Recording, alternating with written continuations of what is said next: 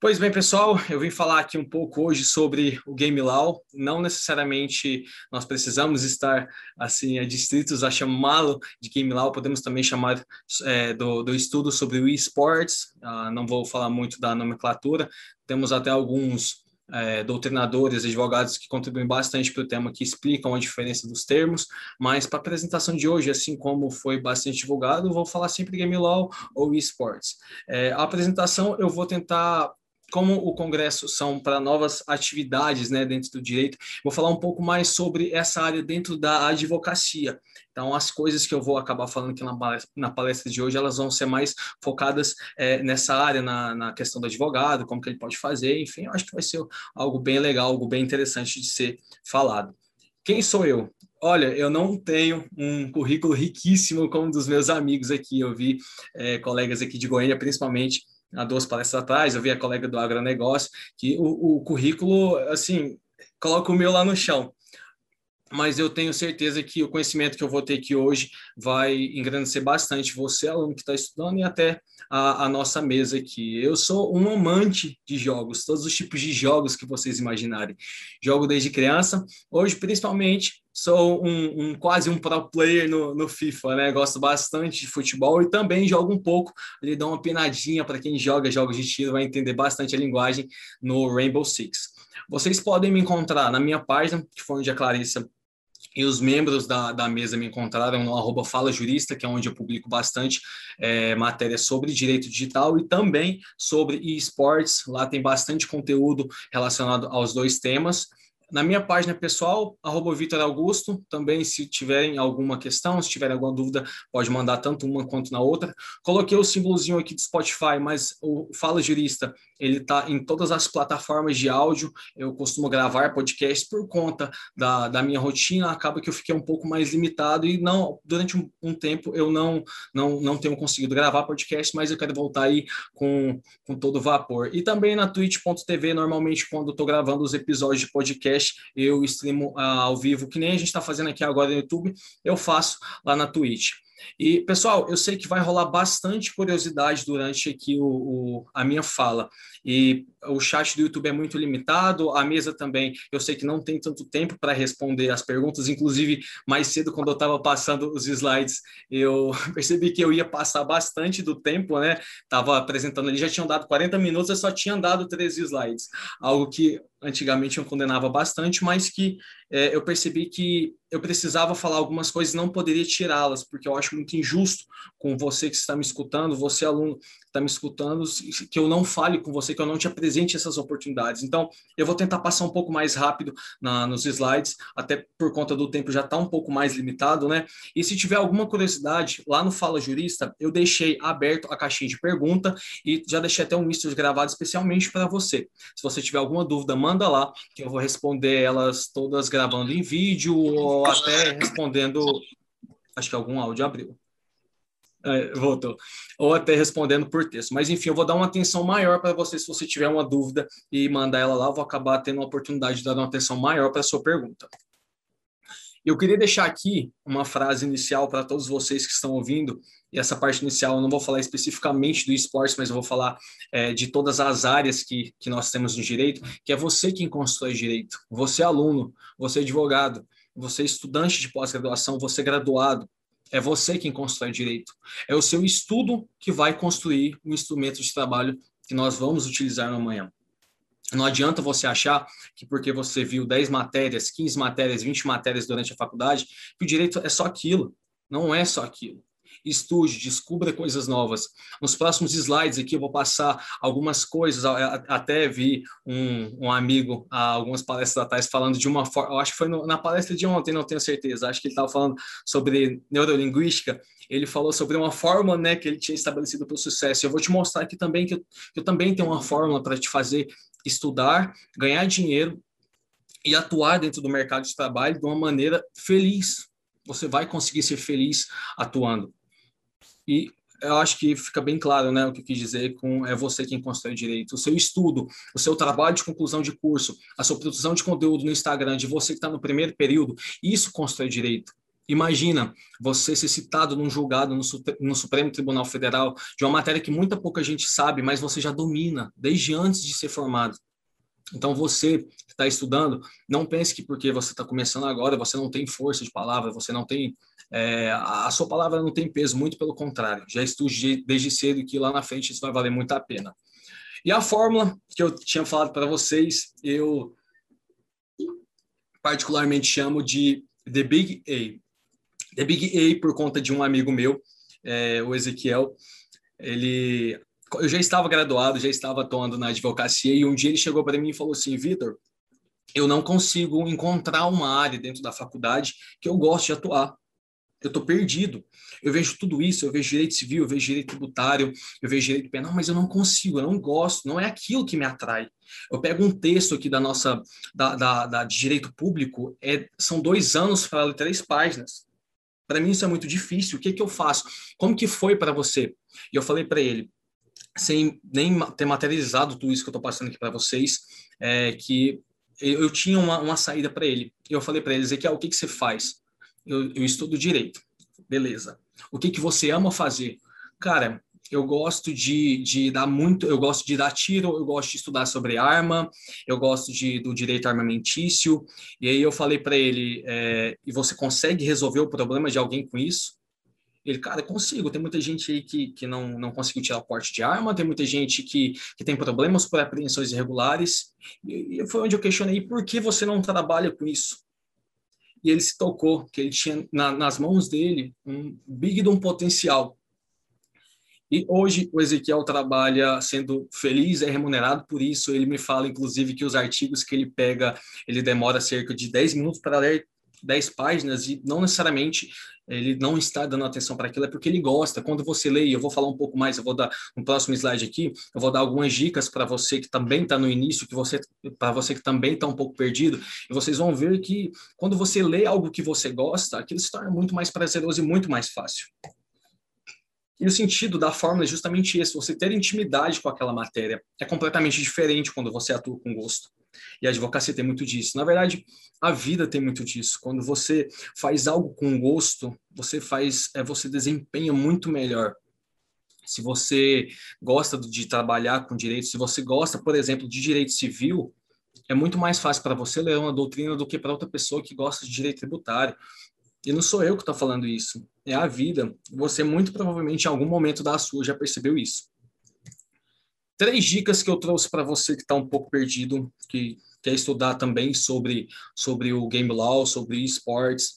É, a primeira delas, que eu inclusive vi uma colega falando agora há pouco, né, falando sobre intercâmbio, é, que é para você estudar não só, mas principalmente o inglês.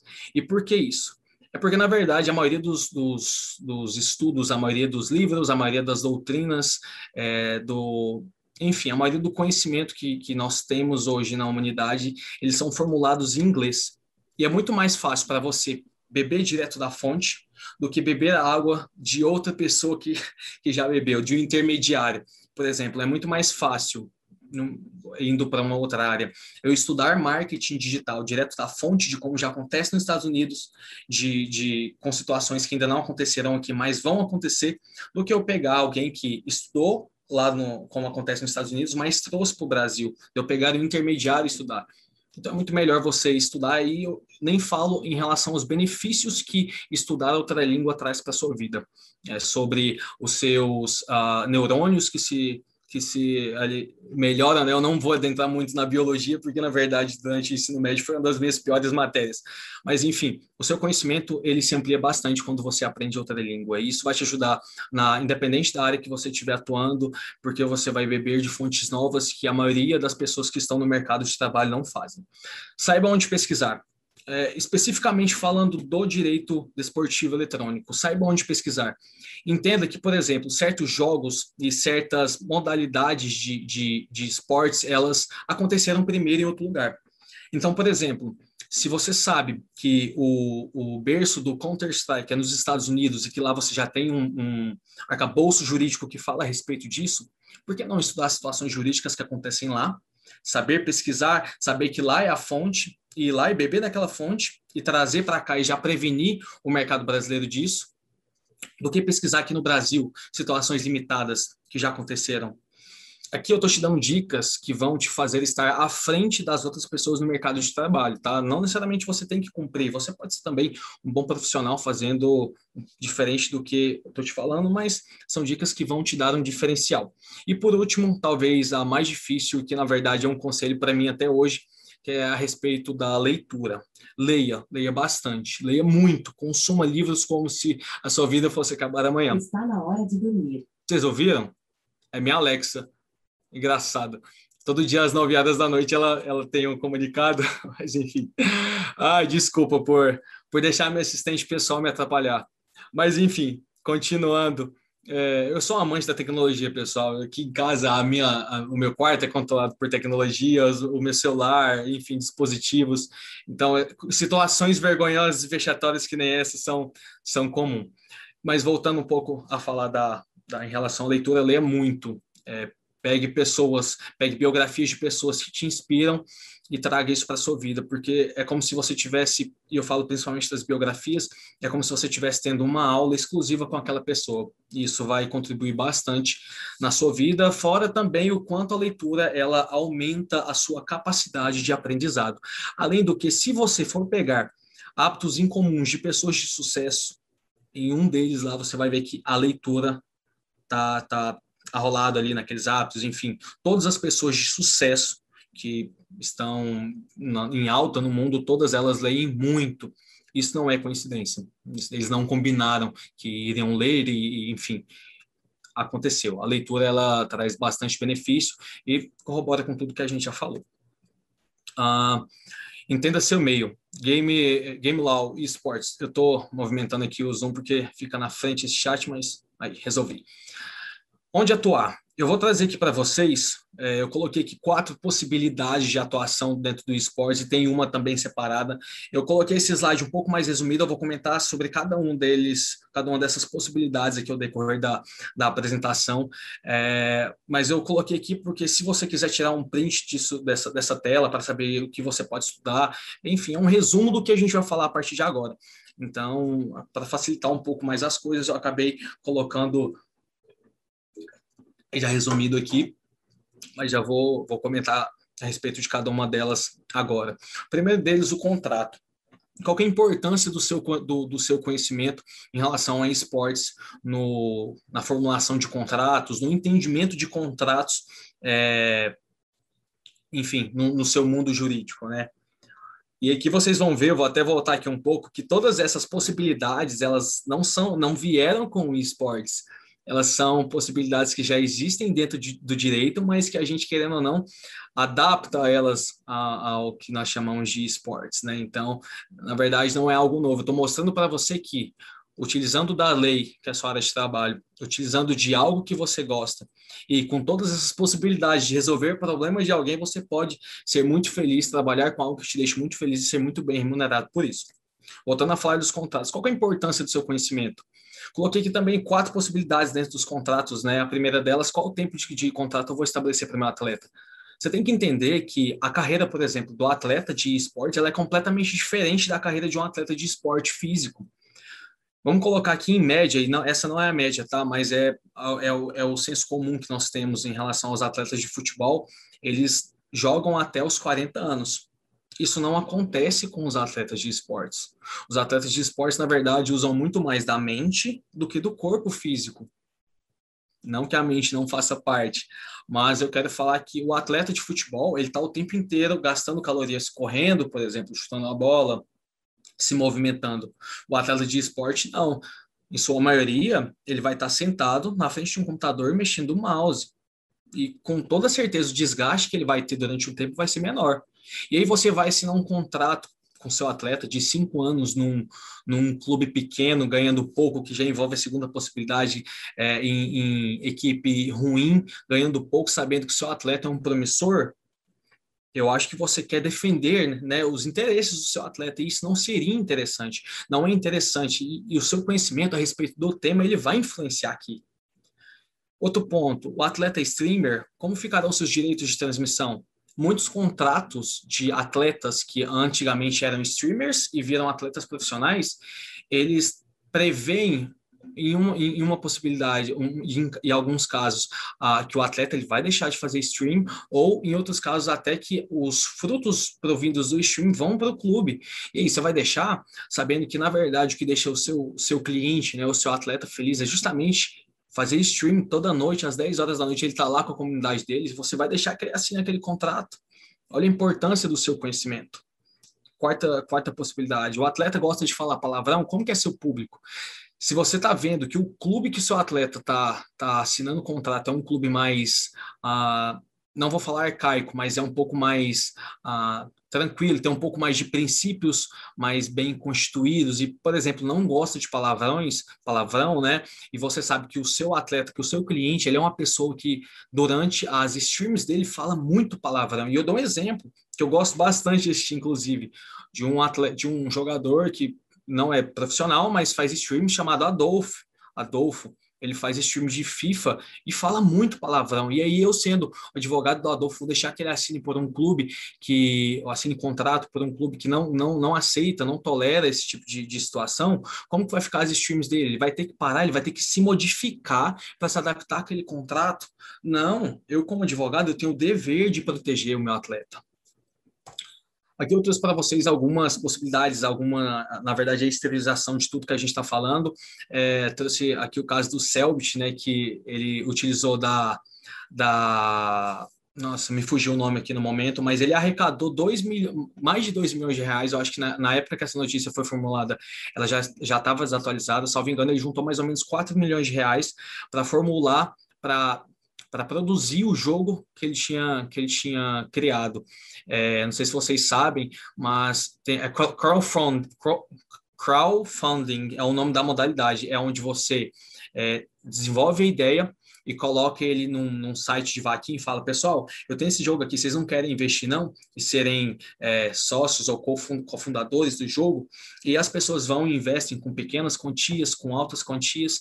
Antes do Selbit, o que é um caso muito interessante, não é uma curiosidade aqui, isso foi até contado por, por, por um dos irmãos Castro, um youtuber famoso, falou assim que na época que ele tentou fazer isso com o jogo dele, isso há 10 anos atrás, mais ou menos, ele conseguiu juntar cerca de 10 mil reais, ou foi 20 mil reais, com muita dificuldade.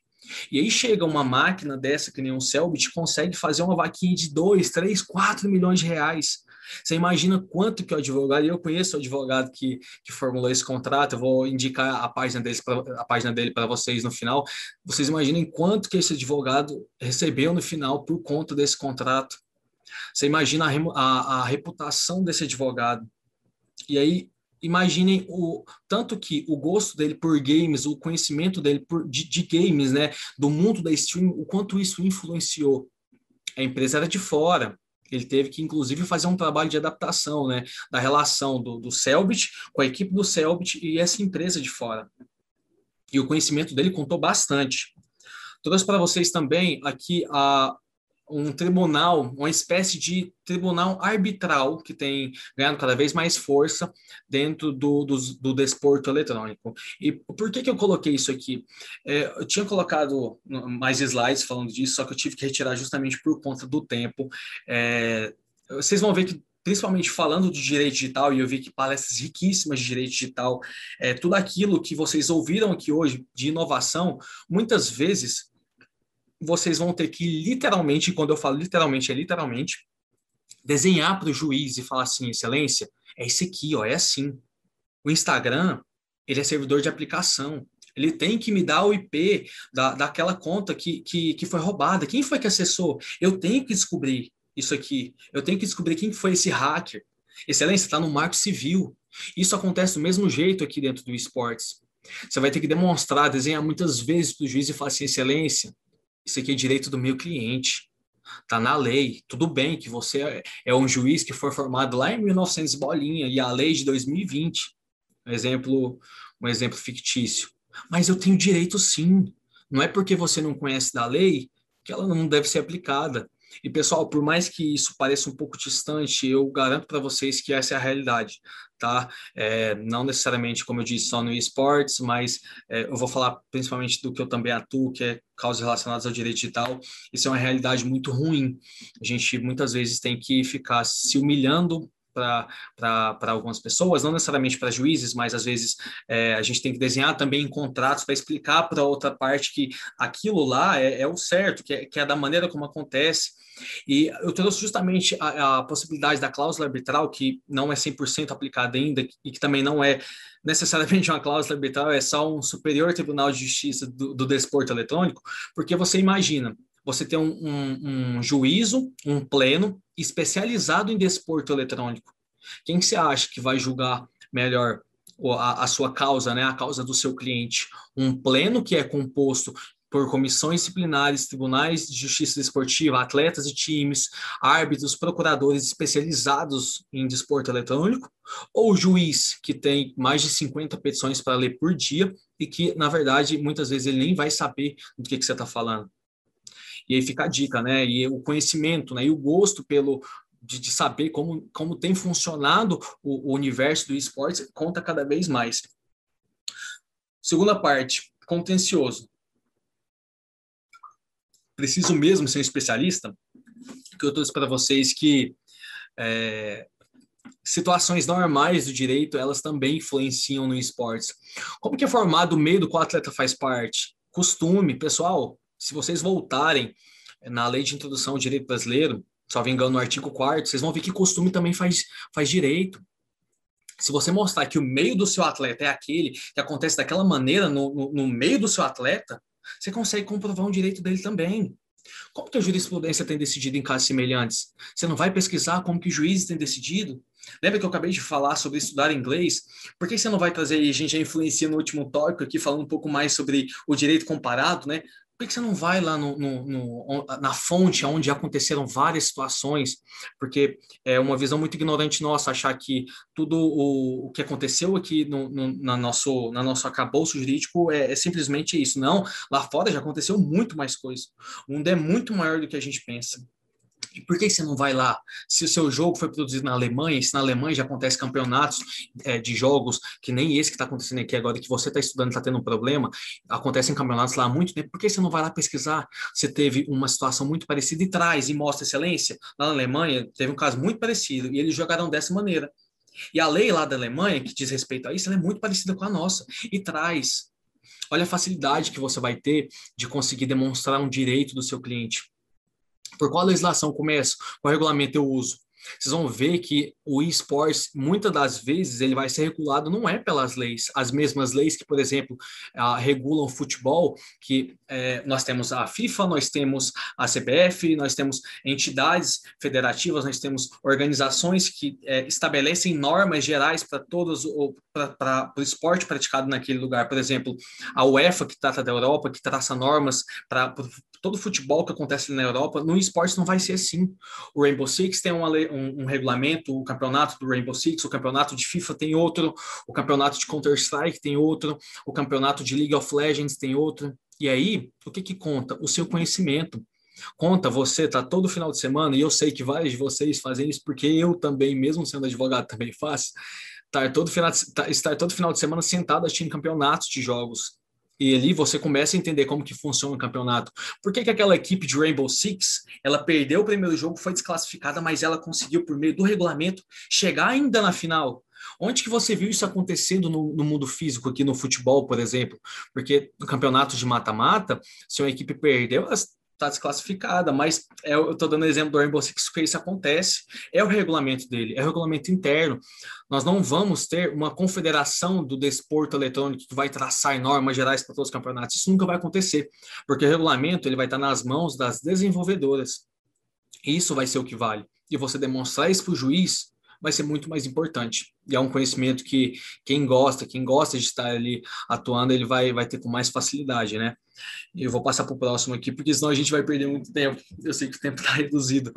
É, eu trouxe um caso aqui para vocês da Red Kennedy versus Flamengo, onde o atleta BRTT ele tinha feito um, um combinado ali com um dos times, né? E depois uh, parece que houve um distrato. E eu não, não vou nem entrar muito bem no caso, porque se vocês quiserem, eu até coloquei aqui o número do processo. Podem pesquisar Red Kennedy versus Flamengo é, no Google, que vocês vão encontrar é, o que, que aconteceu especificamente. Mas eu queria demonstrar aqui para vocês.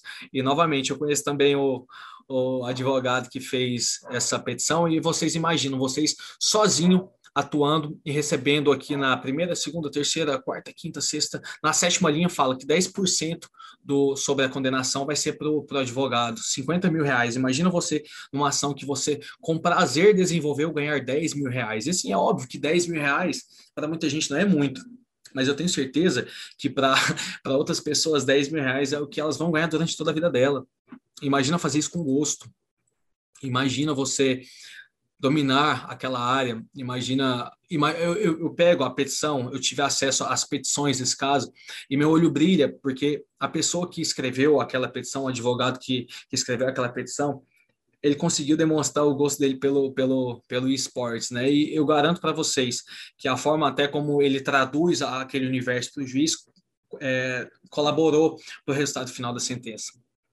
E aqui eu trouxe para vocês só um caso, vários casos de, de, de de confusão entre atletas e times estão acontecendo. E algo que eu quero garantir para vocês é que hoje, comparado com o esporte físico, nós temos muito mais, obviamente, casos, por exemplo, relacionados ao futebol, de problemas de atletas com o clube, do que necessariamente no, no esportes, né, de atleta com o clube. Mas é algo que com o futuro a, a proporção ela vai se inverter completamente. A gente vai ter mais problemas de atletas relacionados ao esporte do que ao futebol, enfim, a, a esporte de mundo físico, tá? E aí é outra oportunidade que se abre para quem gosta do tema também. E aqui eu trouxe outro caso do streamer e sua internet ruim. Onde, por exemplo, você, no contencioso, consegue demonstrar para o juiz, por exemplo, o seu streamer ele tem um contrato com a Twitch, por exemplo, onde ele ganha 30 mil reais por mês. Mas por conta da internet ruim, ele deixou de ganhar aqueles 30 mil reais por mês e ganhou só 20 mil. A Twitch não conseguiu remunerar ele. Por quê? Porque ele tinha um contrato onde ele ia, com suposição, tá, pessoal? Ele ia ganhar mil reais por dia que ele fizesse a stream. Só que no mês, ele só conseguiu fazer durante 20 dias, porque durante 10 dias a internet ruim dele não possibilitou com que ele fizesse serviço, com que ele prestasse o serviço. E aí, no exemplo hipotético também, você consegue demonstrar para o juiz, Luiz, que é o lucro cessante, ele deixou de ganhar por conta da, da operadora de internet, por falha no serviço, por falha na prestação do serviço de internet. Ele tem direito. Essa operadora de internet tem que pagar para o meu cliente porque ele ia receber se a internet não estivesse com a qualidade ruim como ela estava. Coloquei também o número do processo aqui para vocês, se tiverem curiosidades, né, no, no, PJE, e também não vou entrar necessariamente aqui no tema para não, não gastar muito do tempo. E aqui, nesse caso, a indenização foi de aproximadamente 3 mil reais, mas vai depender de caso para caso. Se você conseguir demonstrar para o juiz que seu cliente perdeu cerca de 10 mil reais de dano material e mais 20 de dano é, moral, por exemplo, isso é completamente passível que, que isso seja concedido ao seu cliente. Tudo de, depende, na verdade, eu gosto de falar isso, direito, na verdade, não é de quem o possui, é de quem o demonstra melhor, de quem explica melhor. E aqui, a pessoa que domina a matéria do esporte, ela vai ter muito mais vantagem do que as outras que simplesmente entendem da matéria comum. Defesa pessoal. Eu trouxe esse nome, eu acho que não é o melhor para explicar o que eu quero falar aqui, mas é, o que eu quis dizer é que em, em, situações pessoais né, do atleta, você também pode atuar, também é um mercado. Trouxe aqui três exemplos. Por exemplo, meu cliente falou algo que não devia e foi processado. E agora, por exemplo, eu acabei de falar do caso onde um streamer fala muito palavrão. Como você vai explicar para o juiz que a profissão dele depende daquilo?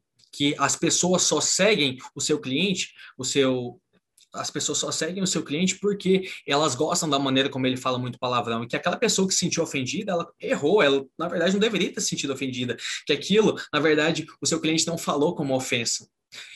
Depende muito do seu conhecimento também, do seu conhecimento de streamer, do seu conhecimento do seu cliente, do seu conhecimento do universo dos games, que ele é completamente apartado dos demais. Meu cliente precisa pagar pensão, mas não consigo comprovar sua renda. Como que eu vou fazer? E aí de novo, envolve seu conhecimento. Como você vai fazer para comprovar?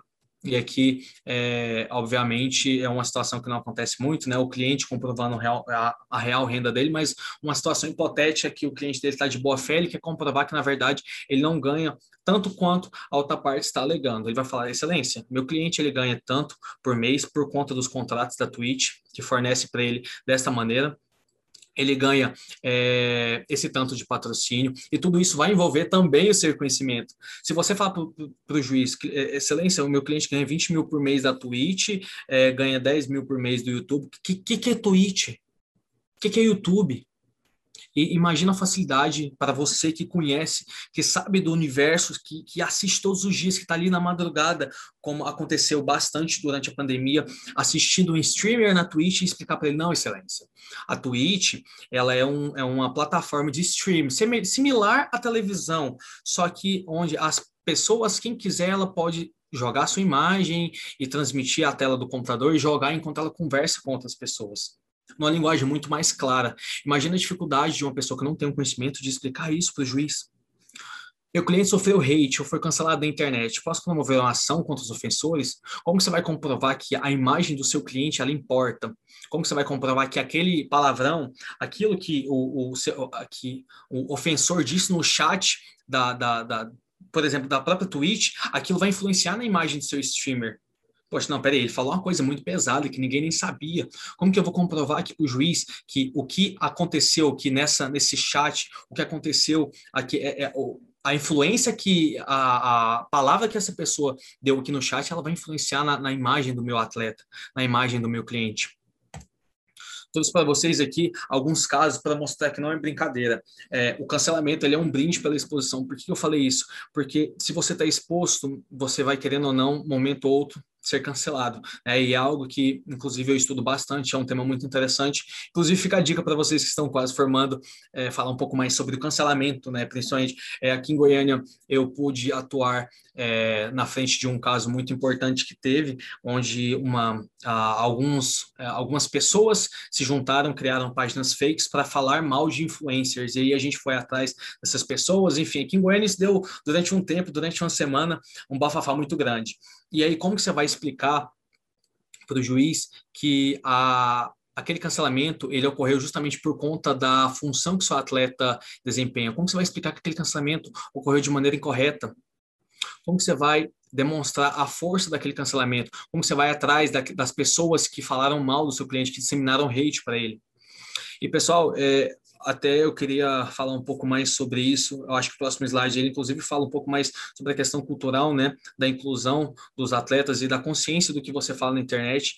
Ah, eu estou vendo cada dia mais acompanhando o cenário gamer. É, atletas cometendo suicídio, atletas é, youtubers deixando de produzir vídeo, é, produtores de conteúdo deixando de produzir justamente por conta de ataques.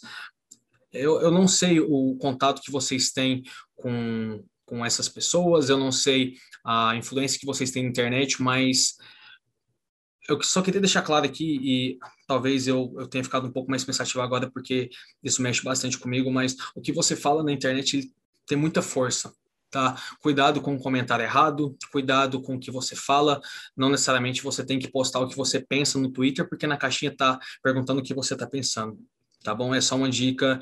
É, eu já perdi muitos colegas por conta de movimentos que aconteceram na internet. Perdi um amigo por conta de da brincadeira da baleia azul que aconteceu há muito tempo. Então, quando entra um pouco mais nessa questão, eu fico um pouco mais é, pensativo e espero que a mensagem tenha sido passada.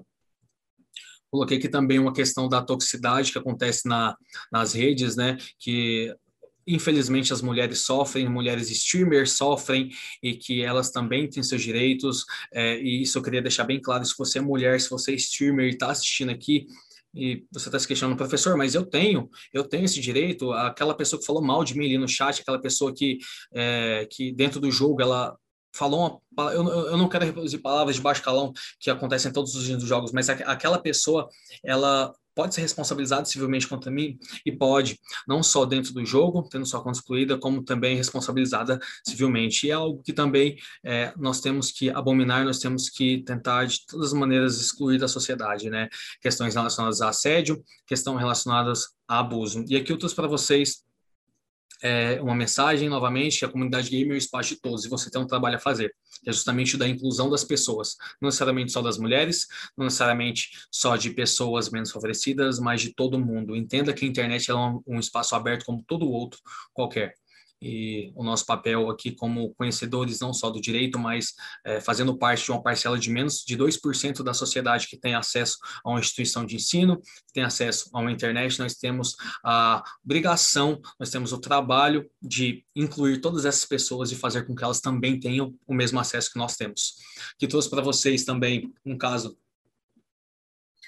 que aconteceu com uma streamer chamada Carolzinha SG, e aqui eu reproduzi cortando as palavras pesadas que ela colocou, né, sobre o assédio que ela teve. E ela falou: às vezes me vem uma proposta de ação, pagando bem pra caramba, né? E eu falo, cara, muito legal. Só que aí logo em seguida a pessoa que está oferecendo aquela proposta dá em cima dela. Isso acontece diariamente, não só, mas principalmente com as mulheres, e é algo que você que tem interesse pelo esporte tem um trabalho cultural de disseminar a cultura, abolindo o assédio. Trouxe aqui também a uma nova possibilidade, né? Finalizando um pouco essa questão que ficou um pouco melancólica aqui, mas que eu precisava falar, e uma nova possibilidade. Você me questiona, professor, eu amo o mundo dos games, só que eu não tenho nenhum cliente de tudo isso que você falou, eu não consigo, eu não, não, não tenho, não trabalho com times, eu não trabalho com atletas, aqui do meu lado da minha casa não tenho um atleta, eu não conheço ninguém eu ainda posso, eu posso mexer com esportes, eu posso, conhecendo dos games, a advocacia, ela vai ser, ela vai me, a, me ser retribuída.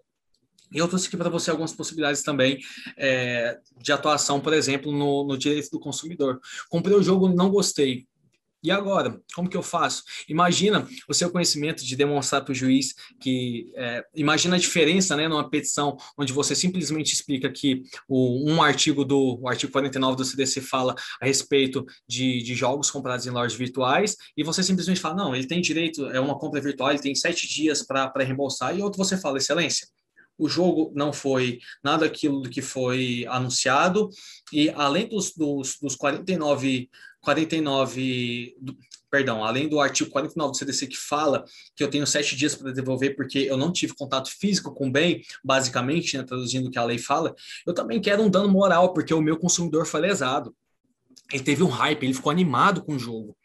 E aí você consegue traduzir aquela emoção do seu cliente, porque você também é gamer, e você consegue colocar, materializar aquilo em palavras, colocar aquilo na petição.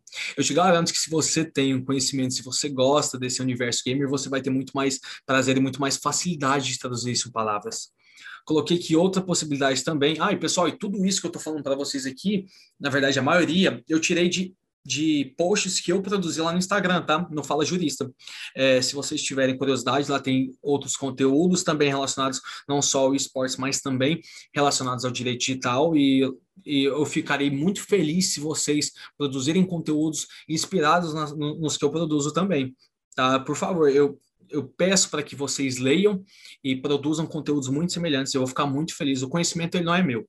Tudo que eu estou falando aqui para vocês, eu estou entregando. Na verdade, eu não vou entregar 100% do que eu conheço, porque eu não tenho, na verdade, é pela falta do tempo. Porque se eu pudesse, eu passaria aqui mais duas horas falando com vocês, explicando tudo que eu sei desse universo. Mas lá no Instagram eu tenho mais possibilidade e os posts estão lá para isso. Aqui trouxe outra possibilidade Gastei rios de dinheiro com essa minha conta, mas sem qualquer justificativa eu fui banido. E agora, quando eu postei isso lá no Instagram, teve um rapaz que já entrou em contato comigo e falou assim: Vitor, e agora, cara, eu tenho uma conta aqui no Counter-Strike, eu gastei rios de dinheiro, eu coloquei muito dinheiro para abrir e receber skin. Só que do nada, a Valve me baniu. Eu não tive um aviso. Outro cara falou assim: Vitor, eu cansei de abrir loot box dentro do FIFA. Dei dinheiro demais para EA Sports do nada, ela me baniu. E aí a gente vai ver casos onde, por exemplo, as, as, desenvolvedoras elas nem avisam, elas não dão o que a gente chama aqui no direito de contraditória pela defesa e simplesmente banem a conta das pessoas. E aí, dentro do direito consumidor, você consegue explicar o dano. E aqui eu trouxe uma matéria da Globo, se vocês tiverem interesse, esse é o título eu não vou novamente adentrar por conta do tempo, mas é, sim, o seu cliente, ou então até mesmo você tem seu direito. Tá? Você tem direito é, de reaver o que você gastou, você tem direito, às vezes, de reaver a sua conta, explicando de uma maneira um pouco menos técnica, mas um pouco mais prática. O que acontece na maioria das vezes é que a sua conta pode ter sido hackeada, uma pessoa do outro lado do mundo acessou, e para evitar é, percebendo essa distância de acesso, às vezes a desenvolvedora bane sua conta, enfim. Isso não quer dizer que, por ela estar na razão, ela necessariamente tem o direito de banir algo que você demorou tanto tempo para construir sem te dar nem ao menos uma justificativa. E você traduzindo novamente isso numa petição, você consegue comprovar com muito mais força que você tem um direito. E aqui a gente já está entrando na parte final da, da nossa apresentação. Eu corri bastante, porque, como eu disse, na minha, no meu ensaio né, para apresentação, eu tinha passado só 13 slides, eu já tinha ido mais de 40 minutos de fala, então tentei que passar um pouco mais rápido para vocês, mas eu trouxe aqui algumas informações, algumas exteriorizações de tudo que eu falei para demonstrar para você que onde há dinheiro, há um direito. Aqui eu peguei a imagem do, do TikTok, é, que eu estava um dia é, navegando lá na internet e, eu vi e falei assim, gente, olha que conteúdo interessante. É, um jogador de Minecraft, que na verdade nem tem uma competição especificamente de Minecraft, mas só produzindo conteúdos para a internet de Minecraft, ele faturou mais de 2 milhões de reais. Você imagina ah, o quanto de, de necessidade é, de um advogado, quanto, quanta como que eu posso falar, a, a demanda dessa pessoa por uma tutela jurídica, porque eu tenho certeza que esse cara, ele, ele tinha vários contratos com patrocinadores, eu tenho certeza que durante a vida desse cara, ele teve várias contas também banidas no Minecraft, ele teve problemas relacionados a direito do consumidor, não só necessariamente relacionadas ao jogo Minecraft, mas ali dentro daquele cliente, imagina o quanto de possibilidade de você atuar. Imagina você que gosta de jogos, imagina você trabalhando com uma pessoa dessa, tanto que é interessante. Trouxe também aqui uma outra ideia para você, da, um pouco mais recente, né, do, do jogador Nesk. Eu acompanhei o campeonato de Rainbow Six e, infelizmente, eu, eu torço bastante pela Team Liquid, mas a Team Liquid ficou em segundo lugar no campeonato.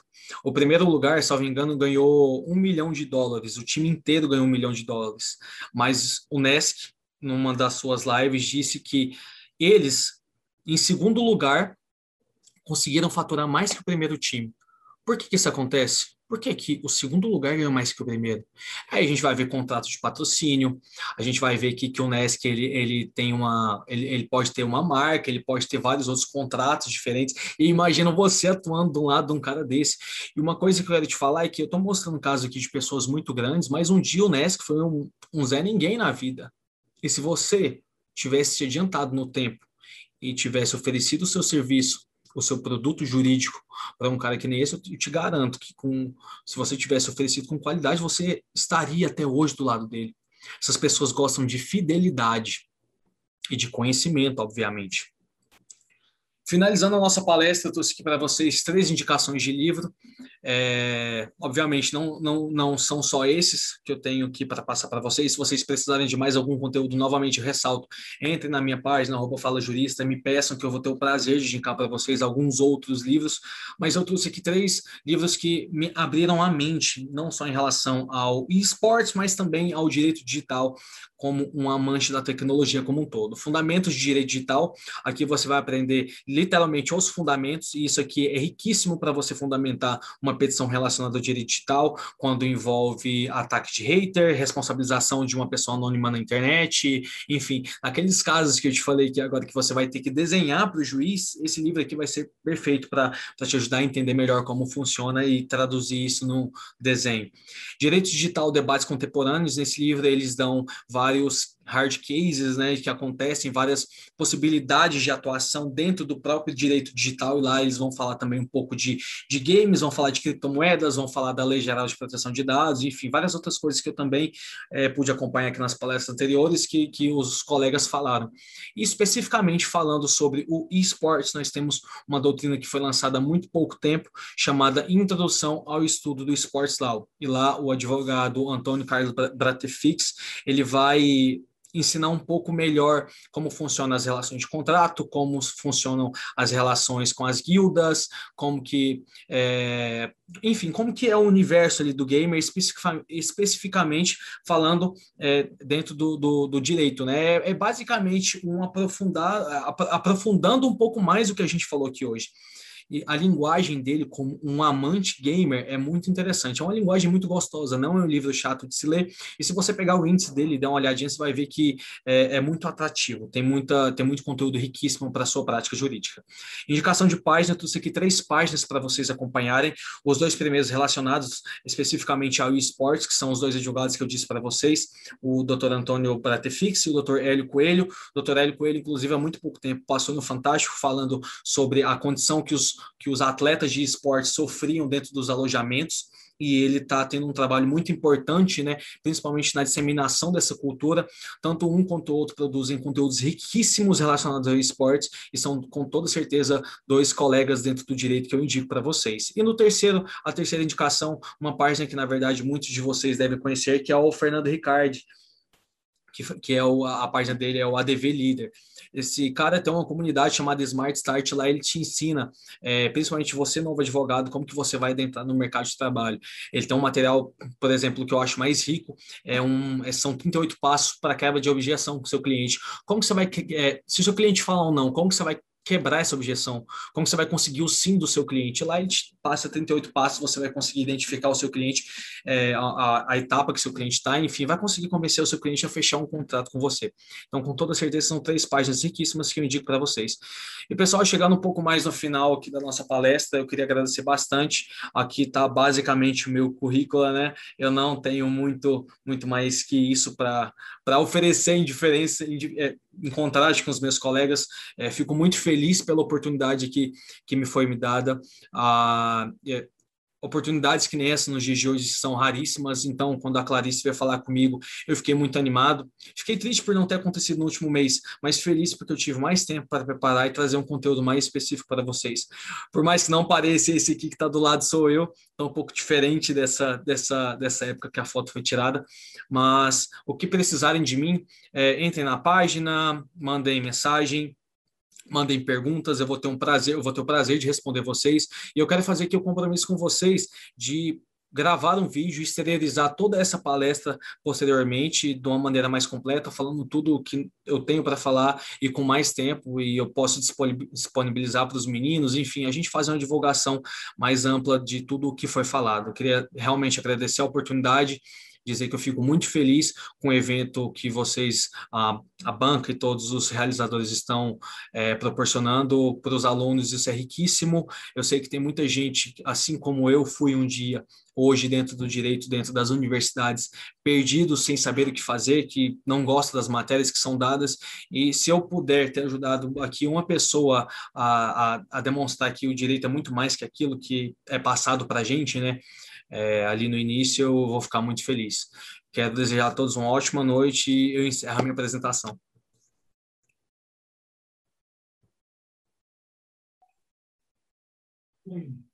Quero agradecer a palestra do Dr. Vitor.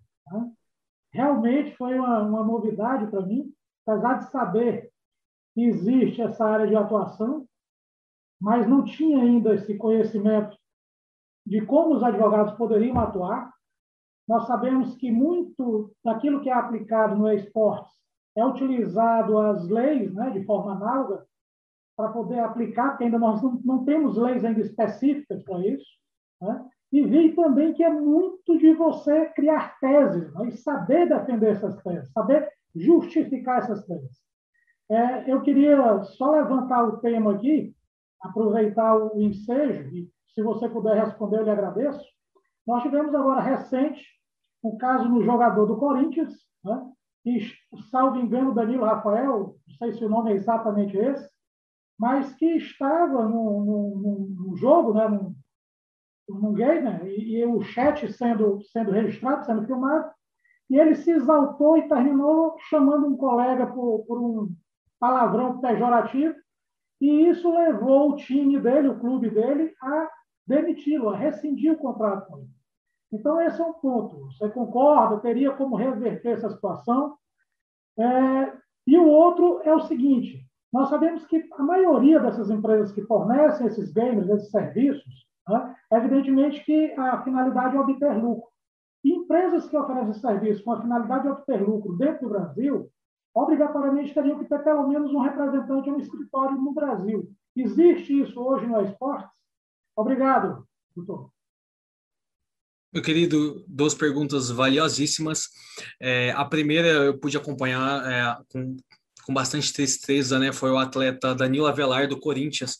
Salvo engano, ele estava jogando é, Counter-Strike e dentro do chat do jogo tinha uma outra pessoa que estava xingando bastante é, a imagem dele, né? E ele, acho que não não estava muito bem ah, situado de como funciona, né? O ambiente virtual e acabou reproduzindo o, o ódio, todo o amargor dele, retrucando com palavras também ofensivas no sentido racial. É, doutor, eu fico, eu vejo essa situação com bastante tristeza. Na verdade, isso que aconteceu com ele é bastante interiorizado na nossa cultura. A gente tem redes sociais hoje que nem o Twitter, que na verdade elas servem, servem muito mais para exteriorizar o ódio que as pessoas têm do que simplesmente para compartilhar notícia ou para compartilhar alguma felicidade que elas têm. O que as pessoas têm que entender é que, assim como aconteceu com Danilo Avelar, tudo que você fala na internet reflete no seu mundo real. Não é porque você está atrás de um perfil anônimo que você pode falar o que você quiser para outra pessoa isso é tão real que, nesse caso mesmo que eu falei que eu pude estar à frente de uma das clientes, né, desse grupo que, que eh, na época eu até chamei de assassinato de reputação, que era um grupo onde eles é, exteriorizavam o ódio dele por, por, por trás de uma página fake. Eles achavam que eles nunca iam ser punidos, até que a polícia daqui de Goiás ela foi atrás dessas pessoas depois de várias denúncias e elas esse grupo ele ele está sendo investigado hoje, eu não tenho conhecimento porque o processo está em segredo, mas eles é, foram pegos e a gente está com processo de responsabilização civil em desfavor deles. Então, que as pessoas têm que entender que hoje, diferente de como acontecia alguns anos atrás, nós temos uma confusão entre o mundo físico e o mundo real. Se eu digitar algo aqui no chat, é, eu, por favor, dá uma situação hipotética, mas ofendendo a sua imagem, o senhor pode simplesmente contar com todas as testemunhas aqui e mover uma ação judicial contra mim, porque eu estou manchando a sua imagem. É tanto assim que, durante a pandemia, todas as relações que nós tivemos foram em ambiente virtual. Então, não tem como negar a responsabilização, a, a influência que uma palavra tem em ambiente virtual. Eu preferia, doutor, sendo bem sincero, estar do lado do advogado da pessoa que foi ofendida do que do Danilo Avelar, porque ah, até algo que eu publiquei no meu Instagram há algum tempo é que são quatro, quatro situações que influenciam bastante na, na quantificação do dano moral quando se depende de, de uma ofensa na internet, que é a força e influência que o Danilo Avelar tem, ela é muito maior que uma pessoa anônima na internet. E a gente percebe hoje que, por exemplo, é, se o Felipe Neto fala mal de mim, vai ter muito mais influência na minha vida do que se eu falar mal do Felipe Neto. Estou dando um exemplo do, Felipe, do Felipe Neto porque é um, um grande influenciador na internet hoje em dia, sem entrar no método se ele é bom ou ruim. E no caso do Danilo Avelar não é diferente, ele é um jogador do Corinthians, ele tem visibilidade, ele tem visibilidade não só nacional, ele tem visibilidade mundial, ele já jogou na Itália, ele jogou com grandes pessoas. Imagina é, se, uma, se, se ele está num ambiente público e faz a mesma ofensa. Hoje em dia a gente já não tem essa diferença. Ali no chat, se eu consigo identificar, se eu sou, se, se eu sou um, um, um, um fã muito, muito como que eu posso falar? Enfim, se eu sou um fã do Danilo Avelar e eu consigo identificar pelo nick do, do jogador, de quem que é ele, procurar ele no Instagram e, e, e, xingar ele, é responsabilidade do Danilo Avelar. E as pessoas têm que entender que a influência delas na internet, elas vão refletir até nisso na responsabilização pelo dano moral. Enfim, eu, eu gosto bastante de falar sobre isso, acho que é um tema que envolve é, mais sobre o direito digital, né, de você falar sobre a influência da internet na vida das pessoas, é, do que necessariamente do, dos games, mas é, é, muito legal ver o quanto uh, a gente está tendo essa. A, a, matéria ela tem ganhado força, né? Inclusive, num debate mais cedo aqui na, na Comissão de Direito Desportivo, daqui do AB de Goiás, eu tive conversando com alguns colegas e nós já estamos preparando um webinário aqui na, na, no, na comissão daqui de Goiás e os temas são muito importantes. Doutor, quanto que a gente imaginou que a gente iria falar sobre doping dentro dos esportes eletrônicos? Competições que nem a que eu citei bastante, porque são as que eu acompanho, é, relacionadas, por exemplo, a jogos de tiro, é, First Shot Person, que a gente chama, né, FPS, é, os atletas, isso eu falo porque eu tenho, aí envolve o meu conhecimento, meu gosto, eles tomam remédios é, tarja preta para concentração deles e simplesmente não há uma regulação a respeito disso. Não tem o um regulamento proibindo ou permitindo. E aí, qual é a vantagem que essa pessoa tem em relação a outra? Principalmente porque envolve um esporte onde a sua concentração, o nível da sua concentração, ela é, é ela é diferencial. É, eu, eu, gosto de citar muito o Rainbow Six porque ele é, é um jogo completamente diferente. Se o atleta ele está ali ligado, ele está concentrado, ele consegue ver o que está passando na frente dele, o reflexo dele está mais afiado do que o outro que está limpo, está puro, ele vai ter uma vantagem.